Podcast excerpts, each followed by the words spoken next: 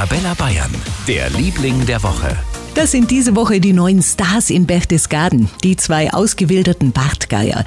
Vor etwa vier Wochen sind sie nach Bayern gekommen und das war eine kleine Sensation, denn die Vögel galten in Deutschland über 100 Jahre lang als ausgerottet. Mittlerweile hat sich Bartgeier-Dame Bavaria schon zu ihrem ersten Jungfernflug aufgemacht. Ulrich Brendel, der stellvertretende Leiter vom Nationalpark Berchtesgaden, hat darauf schon ungeduldig gewartet. Im Grunde genommen war es eigentlich nicht überraschend. Trotzdem ist es natürlich so, wenn man um 5.20 Uhr angerufen wird, du, die Bavaria ist draußen, äh, dann ja, ist man natürlich trotzdem erstmal aus dem Häuschen und äh, aufgeregt, keine Frage, und wünscht sich natürlich, dass alles gut geht. Damit ist sie auch für ihre Bartgeier-Freundin Walli ein Vorbild gewesen.